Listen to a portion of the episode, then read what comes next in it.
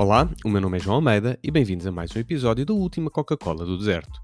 Hoje é dia 18 de outubro de 2021 e irei falar de orçamento de Estado e como as melhores coisas na vida são gratuitas, mas pagam imposto. No final, irei partilhar uma citação. Antes de ir diretamente ao assunto, não te esqueças de seguir o podcast para não perder os próximos episódios ou deixares também os teus comentários sobre o tema ou que outros assuntos gostarias de ver abordados. Espero que gostes.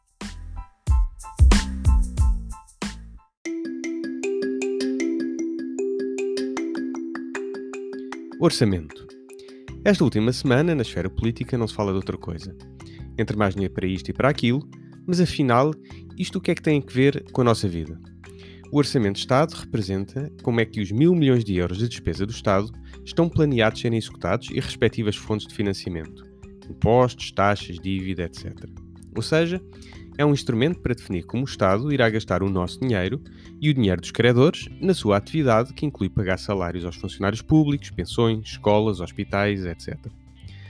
Como o Carlos Guimarães Pinto teve a oportunidade de dizer, cerca de 95% deste orçamento já está definido é basicamente despesa fixa e compromissos efetuados.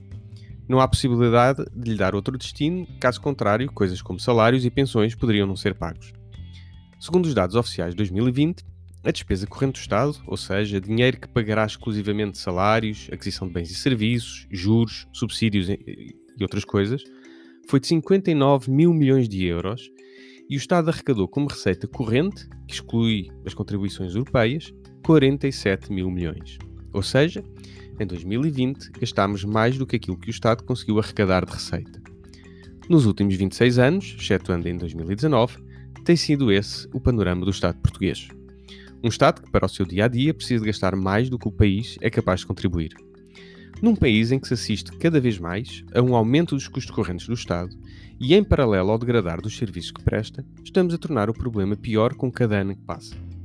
Este é o verdadeiro drama do Orçamento de Estado.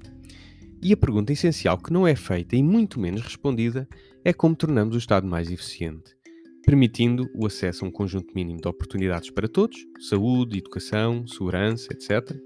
saído da frente de quem desenvolve a sua atividade. Por isso, não te esqueças de fazer pergunta quando ouvires falar de crises políticas e negociações de medidas.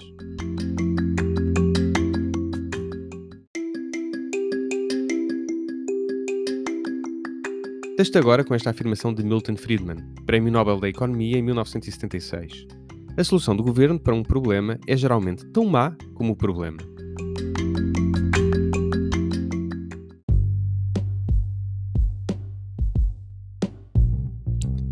E assim chegamos ao final do nosso episódio. A última Coca-Cola do deserto é um espaço de opinião que te traz o essencial da política hoje para perceberes o amanhã.